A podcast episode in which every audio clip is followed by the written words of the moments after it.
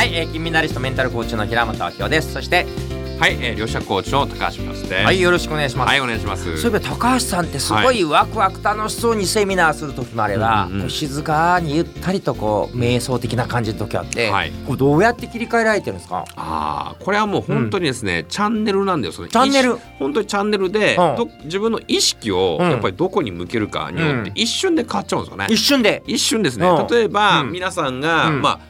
まあちょっと落ち込んで、もう落ち込むっていうことはないかもしれないですけども、例えばなんかイライラしてる時っていうのはイライラしてるチャンネルですね、うん。そこにイライラすることにフォーカスすると、そうイライラしてきますし、楽しいことを考えたら、うん楽しいことがワクワクしてきますよね、はいはだからもうどこに意識を向けるかによってうん。全くチャンネルって変えられるんですよね、い、うん。だからまあ私がセミナーする時ってうんめっちゃ楽しいんですよ、はもうこれを想像するだけでもワクワクしてくるので、うん。多分一番エネルギー高い時っていうのはセミナーしてる時といか、はい。講演してる時とか、うん。えーです。ただ、うん。コーチングしてる時はですね、うこんな大きな声で叫んだりとあか違うんですね。違うんですよ。このノリノリで。このノリ。あうん。何したいですか？みたいな感じそんな感じじゃなくてコーチングする時は相手に寄り添うのであ相手が波長に合わせます。相相手がちょっと落ち込んでたらこっちもちょっと意識のチャンネル落ち込んで、うん。うん。あそうなんですねっていうふうに聞いて、うん。まあどちらかとすごくゆったりしてる感じ。だから声の周波数が全然違うんですだからもうどちらかというとセミナー中はもう声の周波数がもう楽しいワクワクするもうどちらか粒に近い、はいはいズドーンって感じなんですけど、はいはい。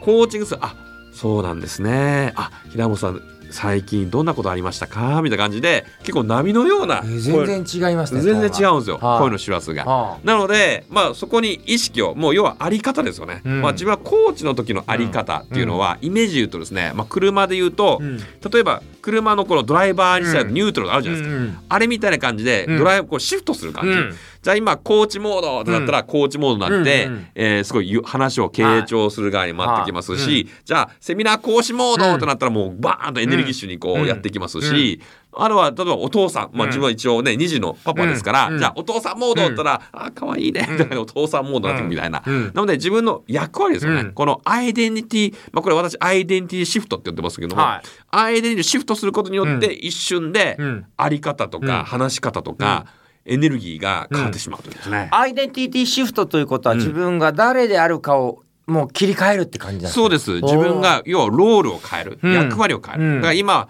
コーチっていう役割の場合と、うんセミナー講師っていう役割の場合と、それから、えーじゃあパパお父さんモードの場合もあるし、うん。